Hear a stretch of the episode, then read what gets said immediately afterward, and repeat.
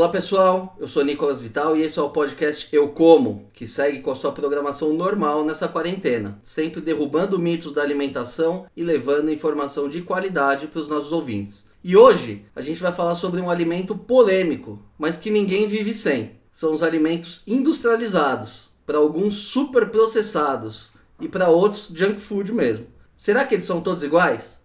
Será que eles fazem mal? Nesses dias de confinamento, a demanda por esse tipo de alimento cresceu substancialmente, seja pelo consumo de quem correu para o supermercado para estocar comida em casa, seja por quem optou por simplesmente pedir comida pelos aplicativos de entrega. E para conversar com a gente sobre esse assunto, pautado exclusivamente pela ciência, nós vamos conversar com a nutricionista Márcia Terra, que é especialista em nutrição clínica pelo Instituto Central do Hospital das Clínicas da USP e com pós-graduação em administração e marketing pela Fundação Getúlio Vargas e também em Ciências do Consumo pela SPM e colabora com a International Food Information Council e trabalha com assuntos regulatórios e científicos para a indústria de alimentos há várias décadas. Além de tudo isso, ainda é chefe de cozinha. Hoje, a Márcia vai nos ajudar a derrubar alguns desses mitos em torno desse tema tão controverso. Márcia, obrigado por aceitar o nosso convite. É uma honra ter você com a gente aqui hoje. Obrigada, Nicolas, pelo convite. Estamos aí. E Márcia, para começar, como é que tem sido a sua quarentena aí? Tem comido muita comida industrializada? Olha, na verdade, eu, é, assim, para mim não é tão desafiador assim, porque o meu escritório fica na minha casa, numa parte separada da minha casa. Eu já trabalho há, há muitos anos, há uns mais de 20 anos é, nesse modelo né, de home office, antes de existir home office. Na verdade, não é um home office porque é um escritório de fato, mas ele é, é, é na parte de baixo da minha casa, e que é de onde a gente está falando. E sim, né, eu consumo alimento industrializado é, normalmente, assim, nada mudou. E o que, que são esses alimentos, né, que muitos chamam de super processados? Essa denominação existe internacionalmente? É, é, existe aí uma, uma classificação, né, que chama nova, para mim ela já não é tão nova assim, ela né, já acho que está meio antiga, e depois do que a gente está vivendo, eu acho que ela vai estar tá bem ultrapassada, é, que eles falam de ultraprocessado, é, minimamente processado, mediamente processado, alguma coisa assim, mas é, é, é uma classificação que, do ponto de vista de tecnologia de alimentos, ela é meio incoerente. Então, assim, na verdade, eu, eu nem é, eu não sigo, né, não adoto e porque é difícil de entender, porque é, é, é, nessa classificação alguns alimentos que são muito processados, vamos dizer, eles entendem como minimamente, e outros que que não são, eles entendem que sim. Então, eu, é, para mim, é assim, do ponto de vista tecnológico, tecnológico mesmo, é, é, é bem confuso mas é, eu falo alimento industrializado, que é o alimento embalado, né? É o alimento que passou por alguma manipulação dentro de uma fábrica, de um processo fabril, porque assim, é, Nicolas, a gente vive no Brasil, que é um país de dimensões continentais, né? E como é que a gente vai fazer transporte de alimentos se ele não tiver embalado? Então, isso é tão complicado que eu entendo que as pessoas fazem uma campanha que tem que comer local. É tudo muito bacana isso, mas, por exemplo, você também mora em São Paulo, assim como eu, né? A gente vive numa metrópole.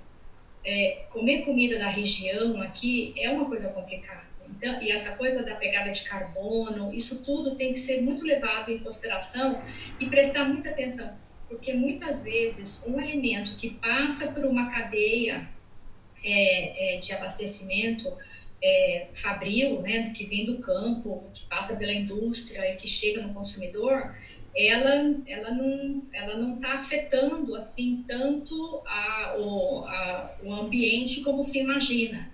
Então, quando você consome, quando você compra um alimento congelado, é, assim existe muita muita muita lenda em volta disso tudo. Então, por isso que eu acho que a gente tem que tomar cuidado. Então, só para os nossos ouvintes entenderem, aquele alface que vem já lavado no saquinho, ele pode ser considerado industrializado. Sim, ele passou por, um, por uma manipulação, manipulação fabril, né? E, e, assim, o que é interessante é que muita gente não pensa nisso do ponto de vista de sustentabilidade mesmo, porque esse exemplo que você deu é muito interessante, porque quando eu compro esse saquinho de alface, que eu, por exemplo, que não tenho empregada doméstica e sou eu que faço tudo na minha casa e ainda trabalho, faço tudo, é o que eu compro. Por quê? Porque não tem desperdício. Eu compro aquilo, ele está limpo, ele está higienizado, ele está seguro e eu consumo ele inteiro. Então, assim, além da, é, do, da, do fato dele ser é, muito mais fácil né, de eu usar, assim, eu tenho a comodidade né, de já estar tá lavado, eu não vou desperdiçar nada daquilo. E Márcia, uh, além, além desse exemplo do alface, a gente tem outros exemplos de produtos que têm aditivos, né? Aí a gente pode partir já para uma lata de molho de tomate, por exemplo. Uh, esses produtos, eles podem causar algum tipo de, de, de problema para o consumidor? então, até esse exemplo que você deu, porque é, geralmente enlatados, eles não têm conservante algum, porque a própria lata já mantém o alimento inerte ali, né? Se ele foi cozido, processado, né? Ele está ali dentro quietinho. Mas, é, absolutamente, os aditivos, eles são, assim, existe o Códex Alimentário, que é uma regra da alimentação, que é da OMS, é, é lá da, é, da OMS, que é que está todo mundo vendo, né? Assim, da... É, todo mundo escutando agora, né, sobre a OMS, o Códex Alimentarium faz parte dela e dentro dele existe um comitê que chama GECFA, que é uma sigla em inglês, que é um comitê de especialistas em aditivos alimentares. Depois eu vou te disponibilizar um videozinho que tem até uma legenda em espanhol que explica o que, que o GECFA faz, porque muita gente acha que aditivo é uma coisa do outro mundo, que é uma coisa nefasta, que as indústrias fazem pressão para liberar aditivo, e é muito, muito o contrário disso. Um aditivo, para você ter uma ideia, leva assim muitos anos para ser aprovado um novo aditivo, mas muitos anos, tipo assim, leva até 10 anos para ser aprovado um novo aditivo. São especialistas do mundo inteiro que trabalham é, né, nessa, nesse trâmite de aprovação. Isso eu estou dizendo lá do GEFA. Aí, que é o global. Aí depois tem os, os, órgãos regionais, tem o EFSA, que é da Europa, aí tem o FDA, que é nos Estados Unidos, e tem os, e, e a Anvisa, por exemplo, que é do Brasil.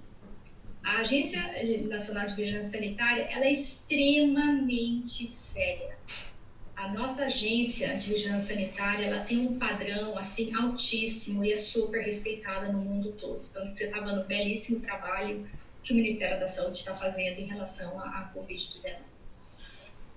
É, e a Anvisa, ela segue é, é, o Códex, né, porque o Brasil é, é, é né, do, do, do e a, e a, a, própria Anvisa ela tem os seus parâmetros né, de aprovação, mas, e assim que são muito sérios. Então é, é importante deixar muito claro que o aditivo aprovado por é, instâncias governamentais, científicas, é um aditivo seguro. Não existe nenhum aditivo, nenhum aditivo que possa causar dano à saúde que esteja aprovado. Cada aditivo, eu falo um negócio meio complicado aqui, depois a gente pode voltar nisso. Cada aditivo tem uma ingestão diária aceitável, que é a quantidade que você tem que consumir. Isso é um negócio que assim é ultra seguro, eles fazem uma multiplicação de segurança por 100, ou seja, eles dão um valor lá que você pode consumir, aí dividem aquilo por 100 e é esse valor que é adotado né, para consumo. É, esses valores eles são mediados, eles são medidos é, é, frequentemente. Se, se tem um consumo acima do recomendado, é, do observado, é, pode-se reavaliar um aditivo. Existem várias é, reavaliações de aditivos. Então, não, é, não é nada, não, não existe risco. Não existe risco no consumo de aditivo. o aditivo, por exemplo, a Anvisa, ela regulamenta é, alimentos industrializados, né? Porque ela, a Anvisa, ela não regulamenta fruta, legume e verdura, né? Então, ela regulamenta novos ingredientes, ingredientes, padrões de rotulagem, né? Embalagem, ela, né? Padrões de, de alimentos para fins especiais, para, né? De, e, e to, todas as categorias de alimentos. Sempre são alimentos industrializados. Então, dizer que os alimentos industrializados podem fazer mal à saúde é dizer que a nossa agência de vigilância sanitária ela regula alimentos que fazem mal para a saúde. Isso não é verdade. Entendeu? Então, é, assim, é que existe muita, muito desconhecimento, muita né, ignorância e eu entendo porque é um tema técnico, é um tema científico, né? E, e, assim, embora seja comida, né, alimento que todo mundo come, todo mundo um pouco dá palpite, né? Tem uma dica, tem uma coisa, mas assim, é um assunto muito técnico, né? Assuntos, o assunto regulatório é, em, em alimentação é algo muito muito técnico. Então, porque tem gente que às vezes reclama de um determinado produto industrializado ah, porque esse não, existe um padrão, a Anvisa tem um padrão para cada categoria de alimentos. Então, assim, você pode discutir se o padrão tá bacana ou não, mas a indústria geralmente segue isso. Veja bem, eu não estou falando aqui de empresa fraudulenta, eu não estou falando aqui de, é, de sabotagem, né? Eu não estou falando disso. Eu estou falando de uma cadeia produtiva que trabalha corretamente. Márcia, e você está falando que, que esses produtos são seguros e a história comprova isso, né? Porque a gente está comendo esses alimentos industrializados aí há décadas e nunca teve problema nenhum. Por que, que esses produtos eles são tão atacados por uma parcela da população? Então, isso daí, assim, é meio moda, né? Assim, uma moda que pegou. É, primeiro que as pessoas têm uma ideia idílica, assim, uma nostalgia que é que não é verdadeira, é falsa, de que antigamente se comia bem. A gente tem, eu faço parte da SBAN também, é, aqui eu estou falando em meu nome, não falo em nome da SBAN, que é a Sociedade Brasileira de Alimentação e Nutrição, aqui eu estou falando como pessoa física, como profissional apenas, mas é, na SBAN a gente tem uma, um, um canal no YouTube também que tem uns filminhos e a gente tem lá a história da alimentação e a gente explica direitinho lá, porque tem muita gente que acha que antigamente se comia muito bem, se vivia muito, e isso não é verdade. As pessoas morriam, morriam contaminadas, né, morriam de infecção e morriam é, é, de desnutrição mesmo, né? É, então, e, e, as pessoas também achavam que as pessoas a, acham que as pessoas no passado as pessoas do campo comiam melhor, e isso não é verdade. As pessoas no campo, eu falo na idade, na época medieval, elas trabalhavam no campo, elas plantavam, mas elas colhiam para quem morava na cidade, né, para os nobres. Então eles comiam restos de comida, tal. Então assim isso faz parte da antropologia da alimentação, né, da história da alimentação, o que muita gente não sabe, não conhece. Então é, assim, mas eu entendo esse ataque, eu acho que ele vem muito mais de uma movimentação mais político-ideológica de achar que a indústria manipula o consumidor, é, forças, poderes, eu acho que vai muito mais nesse lado. E tem também uma, é, uma, uma onda, é, que foi até de um jornalista americano que começou com essa história de que ah, não consuma alimento industrializado, é, se você consumir um alimento que tem mais de cinco ingredientes, isso é ruim é, se você pegar um produto na gôndola e que ele tiver um nome que você não conhece, é, ou que sua avó não conhece, eu acho que é uma coisa assim, não consuma. Então, assim, ele teve umas sacadas, assim, é, interessantes, até criativas, mas que não tem nada a ver com a realidade, né? Com a realidade da tecnologia de alimentos. E só que pegou, pegou porque quando você lê, você fala, nossa, que bacana, né? Isso, assim, comer a comida que a minha avó fazia. Só que assim, a gente está vendo, né? A gente está no ano de 2020 com uma pandemia, né? De um vírus novo, de uma família que já existe, de, de uma família de vírus que já existe há muito tempo, mas de um vírus novo que, segundo os relatos, dizem que veio um, do morcego, né, que é um animal silvestre, e o que que acontece, né? é, com a demanda, né, fome, é, as pessoas passam a buscar a, comida, né, fonte de alimento em animais silvestres, não normalmente consumíveis, e assim, e aí eu sei até que tem, assim, quem contou isso foi até o diretor da BIA, que eu estava conversando outro dia, o Alexandre Novak, e tá, eu estava conversando com ele exatamente sobre isso, né? Porque eu falei, poxa vida, se foi do morcego, se tem, se você faz sopa de morcegos, não tem mais vírus. Aí ele falou, Márcio, o problema não é a sopa do morcego, o problema é como você manipula esse alimento, esse animal cru. Né? As condições de higiene que, que você está tá, tá lidando ali. Né? Então, aí, aí, eu, aí realmente então aí, quer dizer, aí eu fiquei até pensando, eu falei, nossa, porque assim, você, eu acho que o problema não é consumir o animal silvestre. O alimento é como você prepara isso. Então, assim, é, as condições sanitárias, de higiene sanitária, né? Lá da, né, lá da Ásia, onde surgiu tudo isso, provocou essa pandemia. Então, assim, quando a gente fala, porque segurança alimentar é você garantir comida para o indivíduo, né? Então é quando a gente fala de fome, né? E aí tem a, né, tem a frase lá do Betinho, né? Quem tem fome tem pressa. É. Então ele vai comer morcego, ele vai comer mosquito, ele vai comer grilo, ele vai comer o que for. Mas para você ter segurança alimentar, você não pode deixar de levar em consideração a segurança de alimentos que é o que? A segurança de alimentos é você garantir a qualidade daquele, daquela comida, garantir a conservação daquela comida. Então, a segurança alimentar não anda sem a segurança de alimentos. Os aditivos fazem parte da segurança de alimentos. Então, e aí tem gente que diz: ah, mas tal aditivo é permitido, não é permitido na Califórnia, é permitido no Brasil. Cada país é soberano em relação à aprovação ou não aprovação de determinados aditivos, todos os aditivos. Então, é, na, na, por exemplo, e aí e, isso depende da população. Então, a agência daqui entende que determinado aditivo, e tudo aprovado pelo Codex, é aprovado, ela aprova aqui na Califórnia, a Califórnia entende, estou dando um exemplo, tá? Pode não aprovar, então, assim, cada país, graças a Deus, é soberano, né, nas suas decisões sanitárias. Mas é, eu acho que depois de tudo isso que a gente está vivendo, é, essa, essa história de alimento industrializado vai mudar um pouco.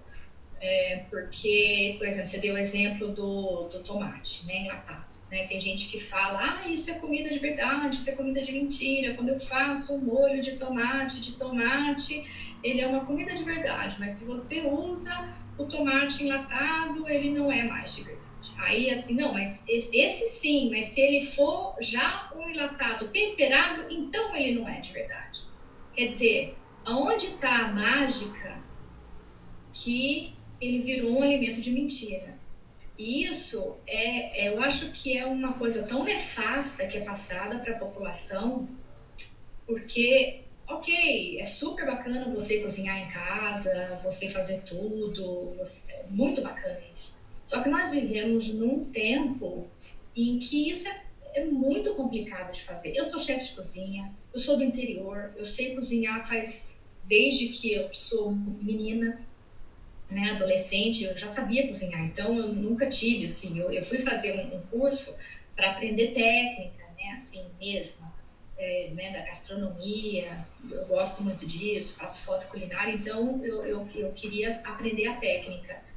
Mas é, é, é, é difícil você fazer tudo do zero. Então hoje você tem alimentos entendeu? Você tem creme de leite, você tem o frango congelado, você tem um monte de alimentos é, é, pré-processados, congelados, entendeu? Você tem milho enlatado, você tem ervilha enlatada, ervilha congelada, sabe? Você tem sopa de cebola de, de pacotinho, que você pode misturar na carne moída e fazer um bolo de carne em meia hora, entendeu? Então, porque assim, a, a, a gente não pode julgar o alimento pela forma como ele é, ele é feito, pela forma como ele é criado. Eu vou julgar o alimento pelas informações nutricionais dele. Né? Para mim, não existe alimento saudável, alimento não saudável. Tem alimento mais nutritivo, alimento menos nutritivo, tem alimento mais calórico, tem alimentos menos calórico, tem alimento com sódio, com menos sódio. Então, depende do, né, do que a pessoa quer.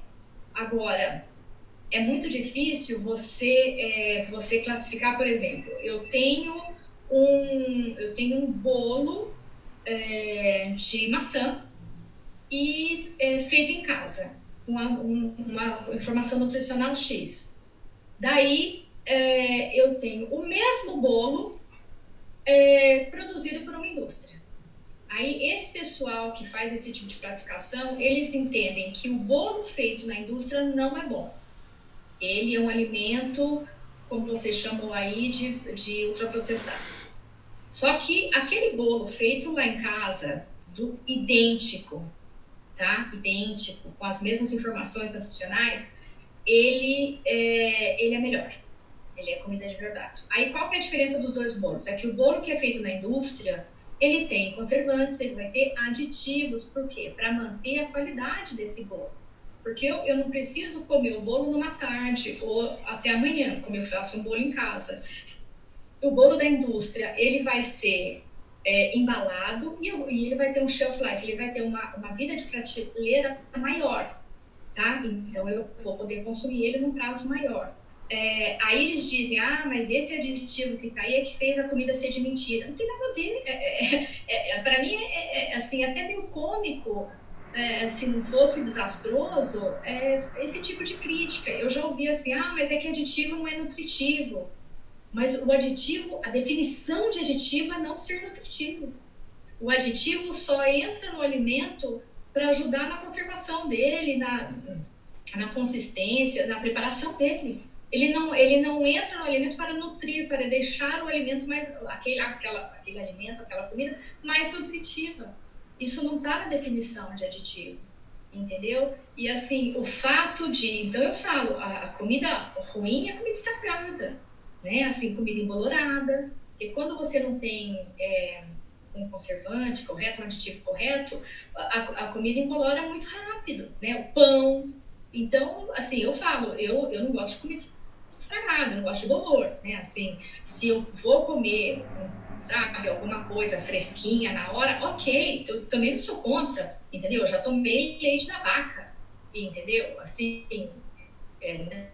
É, leite cru, que isso, gente que é da roça, faz. É, é, é, é muito normal. Só de grande, você tem que consumir leite pasteurizado que vem numa caixinha. E não tem nenhum pecado nisso. Ao contrário, ao contrário, entendeu? Então, assim, é, é, é difícil a gente, é, é, assim, ficar rebatendo esse tipo de, de ataque, porque eles não são baseados em ciência, né? Não são baseados em conhecimento científico e é, é, muito raso, né? Assim, e é, é muito é, ideológico, né? Como eu falei, assim, ele é muito, é, eles são muito emocionais, então é, fica difícil de conversar com esse pessoal.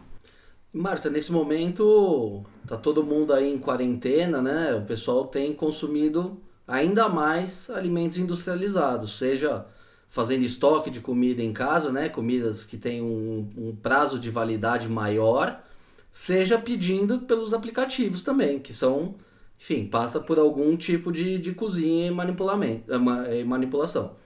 Uh, é possível manter uma alimentação saudável, nutritiva no momento desses, comendo somente alimentos industrializados? Claro que sim, não tem o menor problema. Quer dizer, você tem, você vai comprar arroz, você vai comprar feijão, você pode comprar cebola congelada, você pode comprar alho congelado, como eu falei, você pode comprar N vegetais enlatados, entendeu? Você pode comprar carne seca de caixinha, você pode comprar sardinha, você pode comprar atum, Você pode comprar uma variedade de alimentos, a gente não precisa estocar, né, assim, em casa a mais, né, porque, assim, a gente tem que estocar por uma semana para não ficar saindo muito, mas como, né, o governo está tá divulgando, não tem desabastecimento, né, em nenhum dos mercados, graças a Deus, esse não é um problema, é, mas... É, com certeza, você pode consumir, tem seleta de legumes, tem frutas, é, mesmo para quem é diabético, tem, tem, você tem fruta in natura, você tem fruta em calda, mesmo sem açúcar. Você tem, é tranquilo. Em relação aos aditivos, né, que você estava falando agora. Todos, todos esses alimentos industrializados, eles vão ter algum algum controle ali né, na formulação.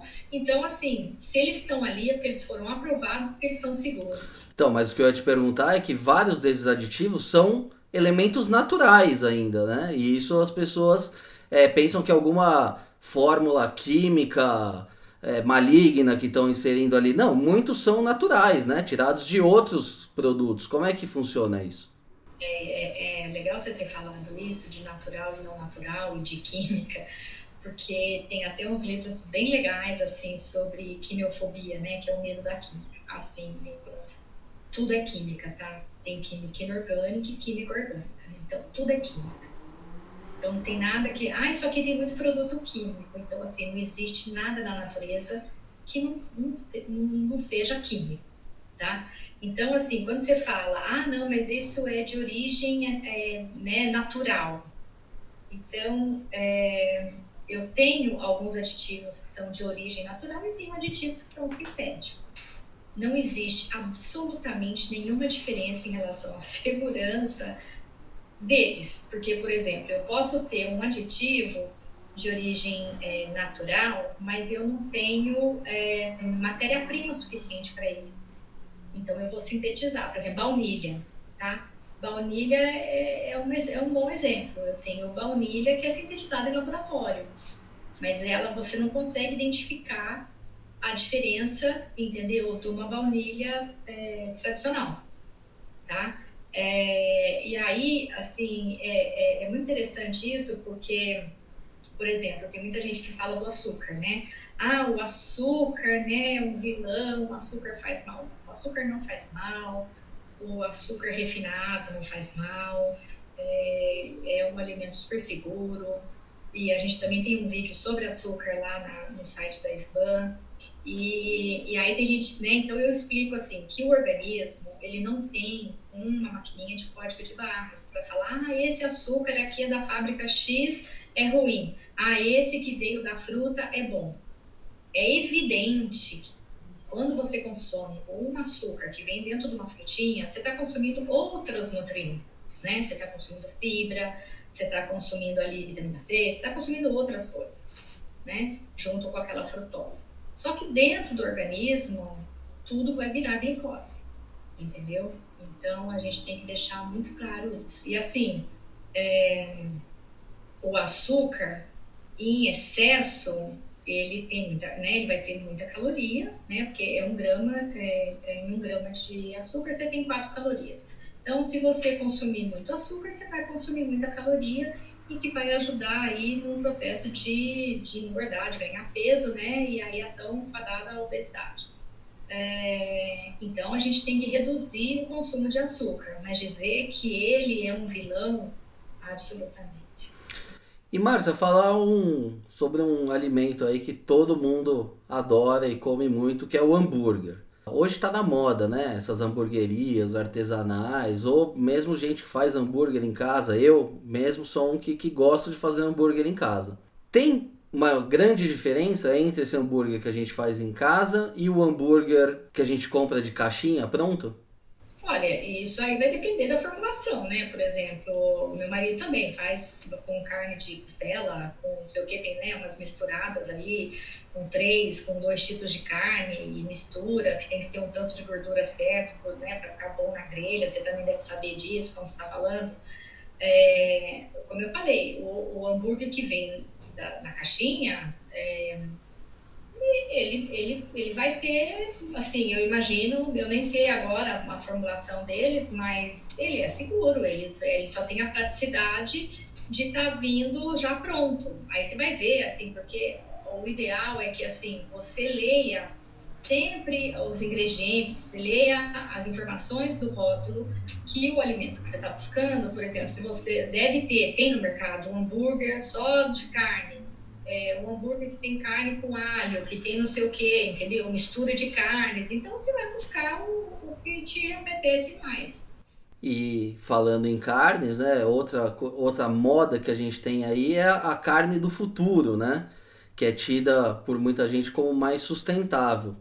Mas o que as pessoas não, não param para pensar é que essa sim é ultra processada, né? Já porque ela leva dezenas de aditivos. Isso não é um pouco contraditório? E antes de você responder, eu tive a curiosidade de ir atrás da, da descrição do produto aqui, né? Do Futuro Burger, que é da Fazenda do Futuro. E aí eu vou ler para você aqui a lista de ingredientes: água, preparo proteico, que é proteína texturizada de soja, proteína isolada de soja, proteína ervilha e farinha de grão de bico, gordura vegetal, amido modificado, cebola, sal, beterraba em pó, estabilizante metilcelulose, aroma natural e antioxidante ácido ascórbico. E complementando aqui, eu fui ver os valores nutricionais, né, também. Uh, o que me chamou a atenção é que eles dão todas as proporções aqui, considerando 80 gramas, que seria meio hambúrguer, mas ninguém come meio hambúrguer, né? Então eu vou acabar com esse gol de mão aqui e eu vou multiplicar tudo por 2, como se alguém estivesse comendo um hambúrguer só. Gorduras totais, 22 gramas, isso é 40% da dieta diária. Gorduras saturadas, 8,4 gramas, que dá 38% do, do valor diário e sódio 900 miligramas, que dá 38% também. Uh, Márcia, o hambúrguer do futuro aqui é uma alternativa mais saudável? O que, que você tem a dizer sobre essa carne do futuro? Olha, pelo que você está falando, eu nunca consumi, mas pelo que você está dizendo, é um, é, esse hambúrguer, ele é, um hambúrguer, é um hambúrguer de soja repaginado, vamos dizer assim, né? Porque você falou que tem a proteína texturizada de soja, né? Ele tem uma base maior de soja, aí tem parece que ervilha, grande bico e mais alguns ingredientes. Não tenho nada contra tá? a lista de ingredientes, eu acho que foi o mix que eles chegaram num, num sabor bacana, mas é um alimento industrializado, como qualquer outro. É... E muito mais processado do que um hambúrguer bovino, né? Ah, é, eu imagino que eles, que sim, é, assim, tem toda a cara de, de sim, porque tem muito hambúrguer que, que tem dois que tem que é só a carne, né, mistura de carnes, tal. A ideia aí é imitar a carne bovina, né? Então por isso que eles colocam beterraba, etc. É que é, tá na moda, né? Então falar que é, não nem fala mais origem vegetal, agora é plant-based, né? Que é chique falar assim. Então, é, mas eu acho que esse hambúrguer, é, é, porque na verdade o hambúrguer que fez muito barulho, que está fazendo ainda, é um hambúrguer que é feito com que não tem nada a ver com esse aí, que é um hambúrguer feito com uma molécula, a molécula M, que é que tem ferro, né? Que é a molécula que está nos animais nas plantas, é feito em laboratório e a partir dessa molécula, né, existe um processo de fermentação de leveduras, né, de microrganismos e que vai dar origem a uma carne de vaca, dá origem à carne de frango, dá origem à carne de porco. É, a empresa que eu conheço é, é, chama Impossible Foods, é, que é, assim, eu não conheço pessoalmente, nunca estive lá, mas, assim, já li bastante sobre o trabalho deles.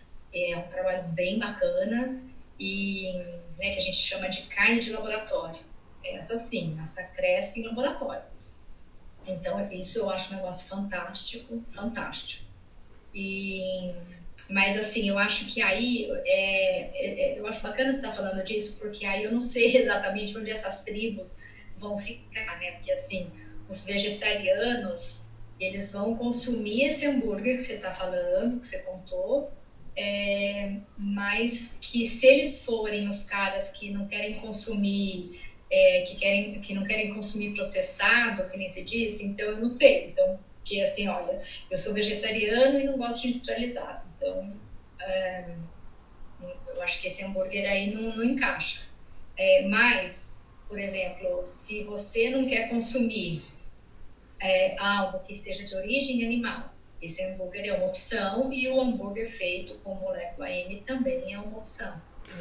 E para os críticos que falam que o, que o industrializado e para os críticos que falam que o alimento industrializado é a carne de mentira, na verdade, esse hambúrguer de célula que seria, né, o hambúrguer de mentira, porque ele uh, é um alimento feito totalmente em laboratório. Então, aí é que tá, sabe, Nicolas? Eu acho que essa coisa de comida de verdade, comida de mentira, hambúrguer de verdade, hambúrguer de mentira, a gente já passou dessa fase. Eu, assim, porque a gente precisa nós estamos num momento no mundo em que a gente tem que atender uma demanda, né? Assim, a OMS fala, né, em 2050 seremos 10 bilhões de pessoas, como é que a gente vai alimentar todo mundo? Então, a gente tem que ter essas alternativas, porque a, a, a proteína é algo que é escasso, né, e que cada vez vai ser mais escasso.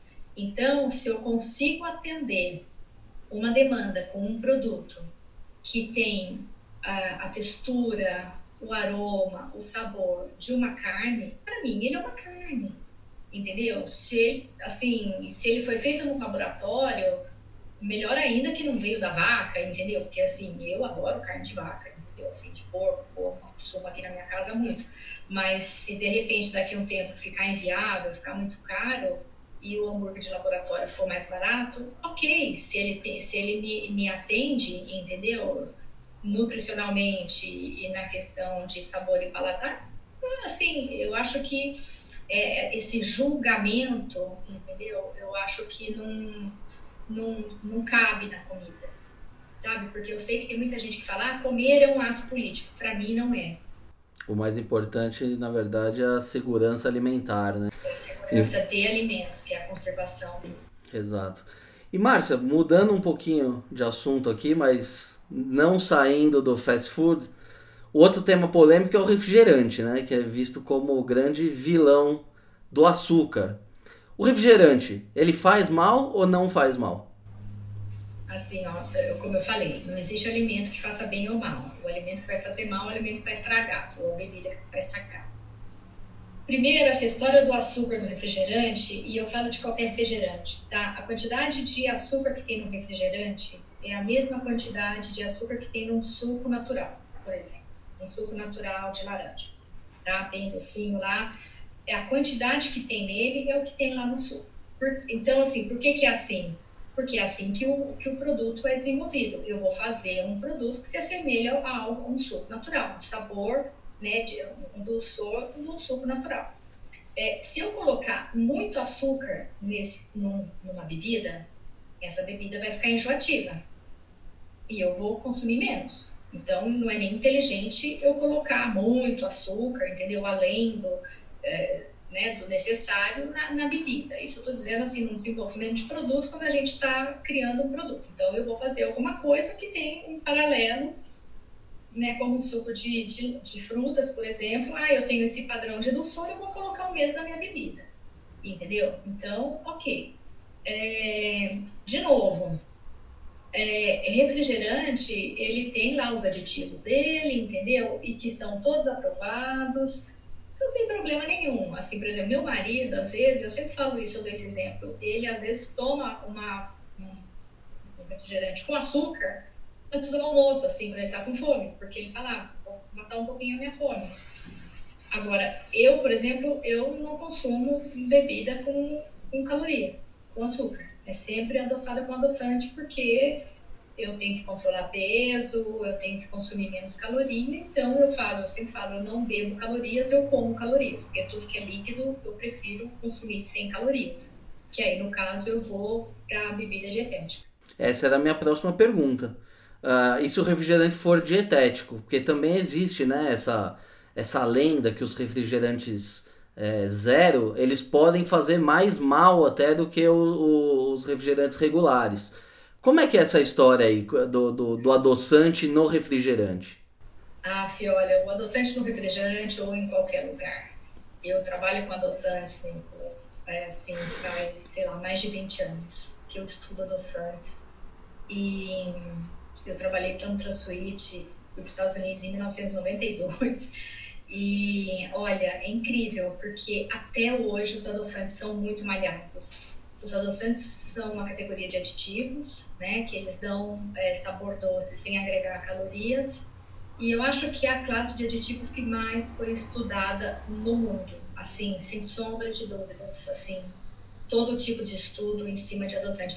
Eu acredito, tem até gente que brinca comigo e fala, nossa, mas você fala a mesma coisa faz 20 anos e ninguém aprendeu, porque, assim, é o mesmo discurso. Eu acredito que seja porque você não tem equivalente na natureza.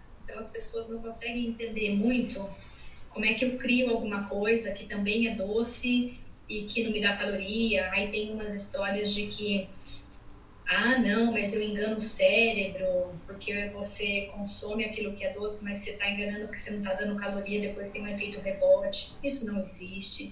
Existem consensos, né? Porque os estudos clínicos, tem muito estudo clínico, né? Com.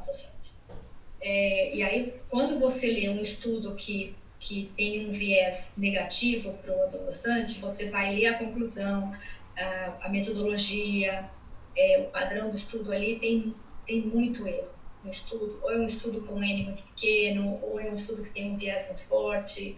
É, até nos comentários dos próprios autores, eles fazem vários disclaimers, olha, isso aqui não significa que eu não quis dizer que esse resultado foi assim, mas não significa que isso seja verdade.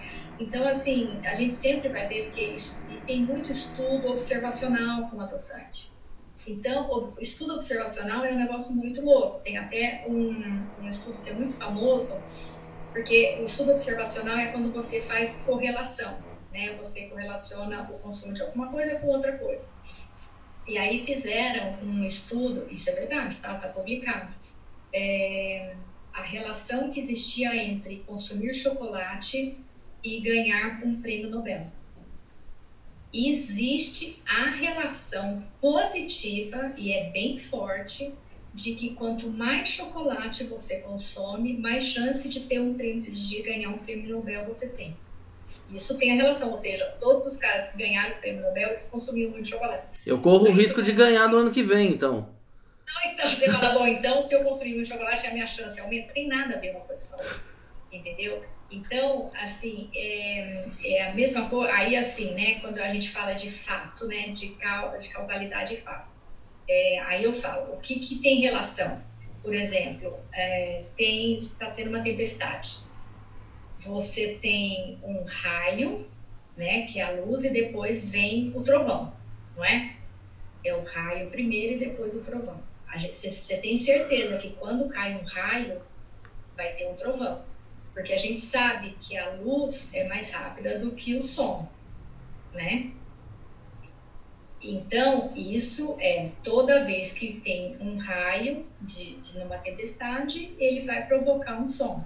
A gente até brinca, né? Assim, a, a distância do som de quando o raio acontece é a distância que ele está. Então, assim, quanto mais demora, mais longe ele está.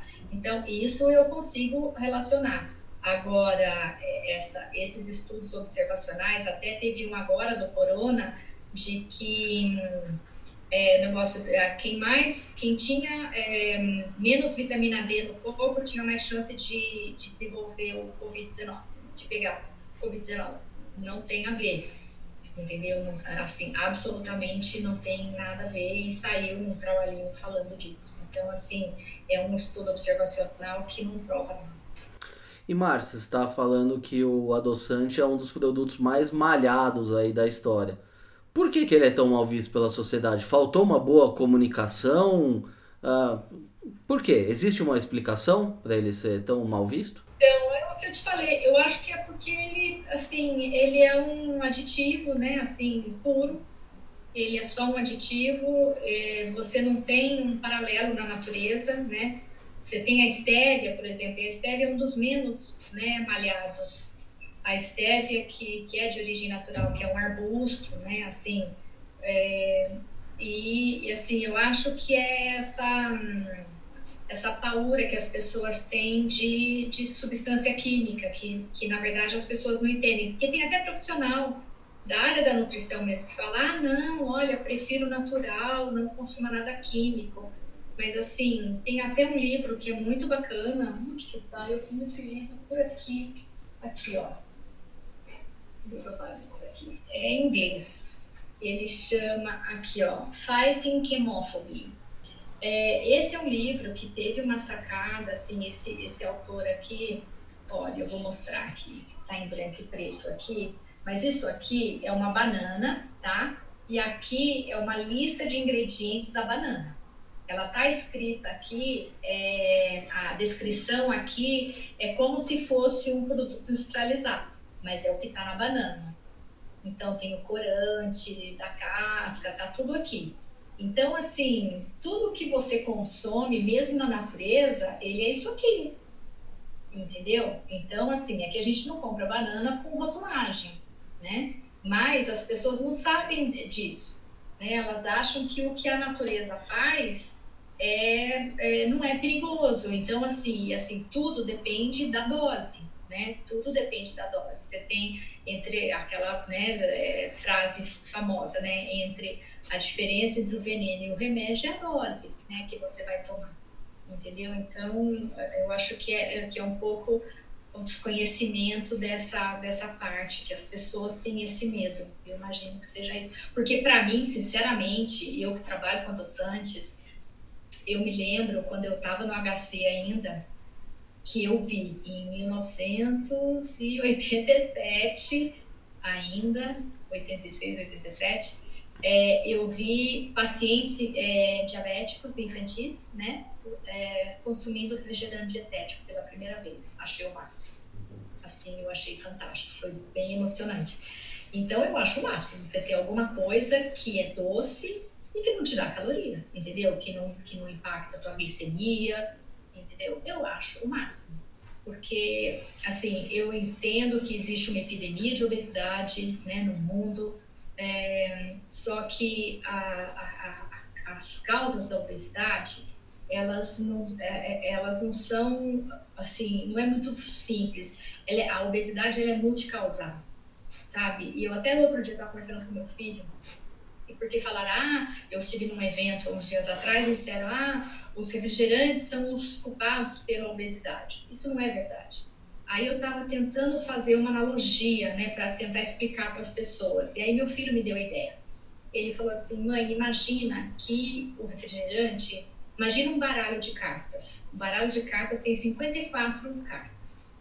Imagina que o refrigerante é a carta número 10.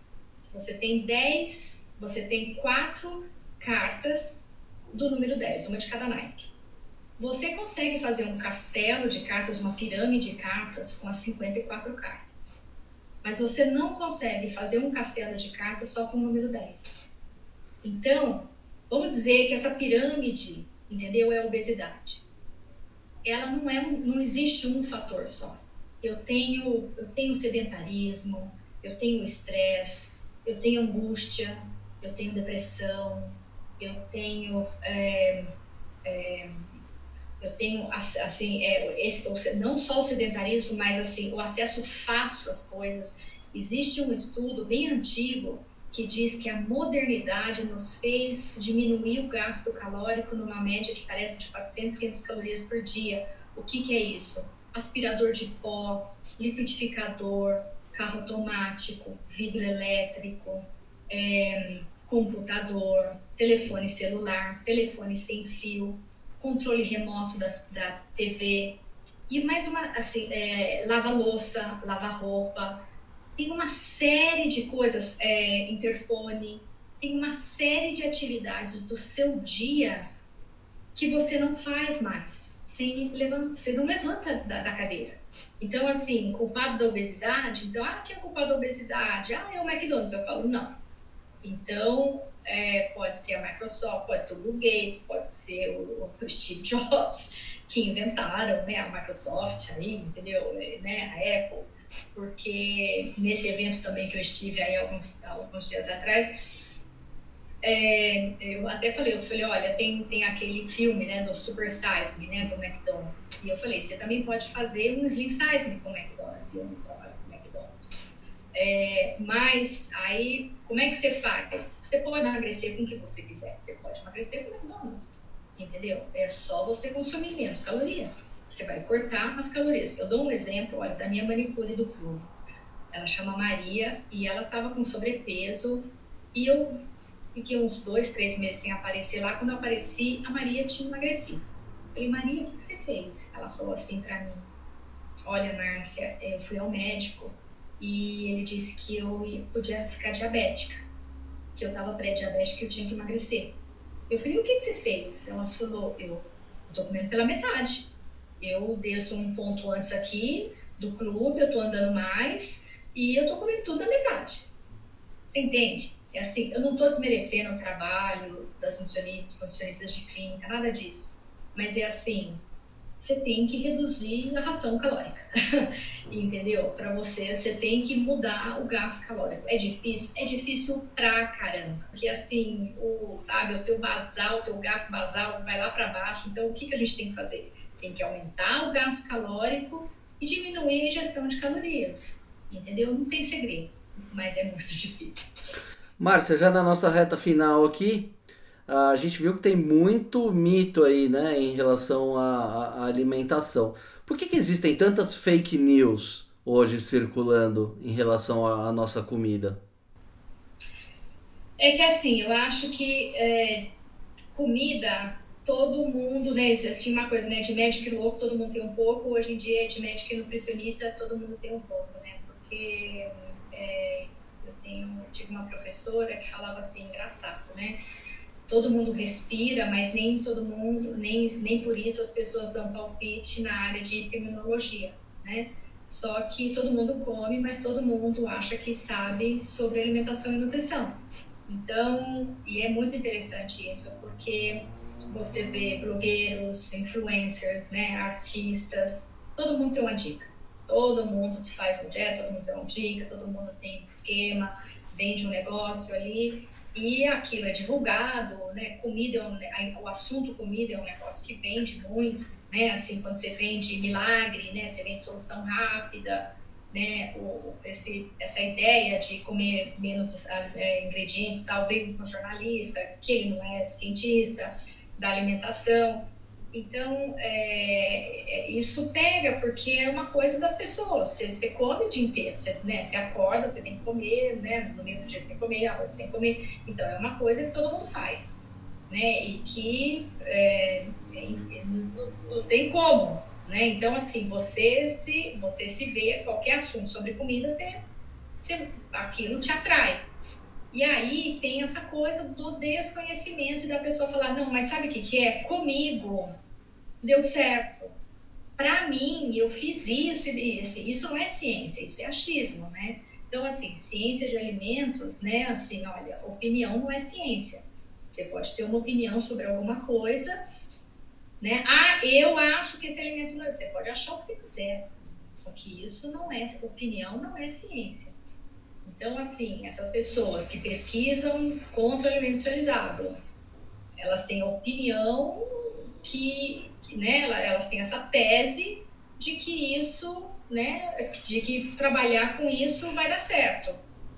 Eu acho assim, na verdade, eu acho um desperdício de tempo. Eu acho que esses, essas pessoas que, que são os detratores da, indú da indústria de alimentos, elas deviam estar tá junto com a indústria. Tipo assim, tá errado, tá ruim, como é que pode melhorar? Como é que a gente pode melhorar?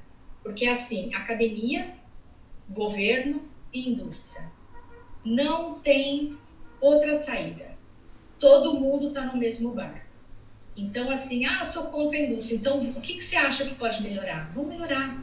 Qual que é a tua sugestão? O alimento industrializado é pouco nutritivo, é muito calórico, é muito engordativo. Vamos fazer algo diferente? Olha, a gente vive num país, né, de costa aí, assim, sabe? Ninguém consome peixe aqui nem fruta, quer dizer, fruta podia ser enlatada, podia ser embalada, o peixe também, o peixe brasileiro, assim, nós somos exportadores de commodities em alimentos, nós podemos ser o país da tecnologia de alimentos. E assim, eu fico muito triste que o brasileiro tem esse ranço da, da indústria de alimentos. Eu sempre, quem me conhece sabe que esse é meu discurso, que eu falo isso. Eu acho, nós não temos uma Microsoft, a gente não tem uma Apple, a gente não tem uma Amazon, mas nós temos o, o agrobusiness, né? Assim, que você mais do que ninguém conhece, que você segue essa área. Só que assim, não é mais do campo a mesa, é do laboratório a mesa. E assim, não precisa ficar só na mesa do brasileiro, a gente pode exportar comida, não só carcaça de boi, soja, entendeu? Grão, não. Vamos, sabe, assim, vamos trabalhar com tecnologia de alimentos. Hoje em dia, a gente já está falando, né? A gente falou da, da, da, carne de laboratório, existe impressora 3D de comida, né? Assim, tem cozinheiros, tem chefes de cozinha que já estão trabalhando com impressora 3D. Então, assim, ficar, pra, ficar nessa tecla de que alimento esterilizado, ai, não é comida de verdade, cara, já, isso já era, isso, isso é muito antigo. A gente fez um salto. E eu acho que esse momento que a gente está vivendo, tão complicado, ele tem que fazer a gente ser diferente no futuro. Sabe, assim, é, existe a ganância das indústrias, isso vai ter que ser né, calibrado, mas assim, a academia tem que ter um olhar 360 aí, sem um olhar, né, assim, assim, transacional que a gente tem que acompanhar tudo. Quer dizer, o governo é um parceiro, a Anvisa é parceira, então assim, aí quando a Anvisa aprova alguma coisa e diz, ah, a Anvisa está vendida, aí não sei o quê, assim, e aí falar ah, o, a indústria quer o mal do consumidor, isso ninguém, ninguém levanta de manhã para prejudicar ninguém, a não sei que o cara seja pouco. Entendeu? Então, assim, porque muitos falam ah, que a grande indústria, não, a pequena indústria, a grande indústria, está é, tudo no mesmo balaio. Entende? Então, assim, é, é, é, tem o lado político evidente, o lado das forças, né, aí, é, né, comerciais, né, é, mas, assim, do ponto de vista nutricional, a gente tem que falar a mesma língua, né, assim, então, assim, tem que ter um cooperativismo entre essas instituições. Então, assim, tem que haver parceria público-privada nas pesquisas. Assim, a indústria tem que fomentar pesquisa em escola pública, entendeu? Nas universidades públicas, porque senão não, não vamos sair desse buraco, entendeu? Então, assim, apesar de toda a crítica que existe em cima disso, eu, sabe, do meu discurso, eu bato nessa tecla. A gente só vai, sabe, para frente, nós só vamos evoluir, principalmente nesse momento de crise gigantesco, se a gente se unir. A indústria se unindo ao governo e se unindo à academia, entendeu? Para a gente fazer alimentos sustentáveis, nutritivos para a população do mundo inteiro, entendeu? Muito bem. Acho que a gente poderia ficar aqui mais umas duas horas falando sobre esse tema. Pois mas infelizmente o nosso tempo aqui já já está se esgotando, estamos chegando à reta final. Márcia, para concluir, nesse momento de quarentena, qual que é a dieta ideal, já que pelo visto a gente ainda vai ficar bastante tempo em casa? Ai, nem fale, né, Nicolas? Olha, assim, é claro que gera, né, a ansiedade gera essa compulsão por comida, então, assim, aquelas dicas, né, tipo assim, sabe, fazer gelatina de copinho, entendeu? Para comer um pouquinho, tipo finger food, sabe? Cortar fruta em pedacinho, entendeu? É, comprar banana no supermercado, picar a banana, deixar no congelador, é, comprar morango, também picar, limpar, deixar no congelador e, é, sabe, ter esses alimentos né, mais é, práticos na mão e tentar né, reunir a família, comer na mesa, tentar ter uma rotina. Né? Meu filho ele entrou na faculdade agora, né, na Unesp de Botucatu, fez duas semanas só de aula, estava super empolgado lá, entrou em engenharia de bioprocesso e biotecnologia, ou seja, é bem nessa área, está super animado, está aqui em casa, então assim, tem neto, tem que acordar cedo, tem que estudar, tem que almoçar, tem que fazer uma atividade física, mesmo sendo dentro de casa, no jardim, alguma coisa. E assim, é, não, não, trazer a, a, fuga, não descontar, né? É, é difícil isso, mas assim, não descontar toda essa angústia que a gente está vivendo, essa ansiedade na comida, né? Existe essa indulgência, né? Indulgência é uma palavra muito forte e é muito ligada à. Porque quando a gente passa um dia muito duro, a gente chega à tarde e fala, eu mereço uma coisa gostosa. Ai, eu mereço. né? Então, assim, tentar desviar isso, entendeu? E fazer isso com algo que não seja tão calórico, assim, entendeu? É, é meio por aí, mas eu acho que cada um é que tem a sua, a sua saída. Muito bem, Márcia, obrigado mais uma vez pela entrevista. Isso me fez sentir muito bem aqui. A próxima vez que eu for pedir um, um junk food, eu vou me sentir muito menos culpado.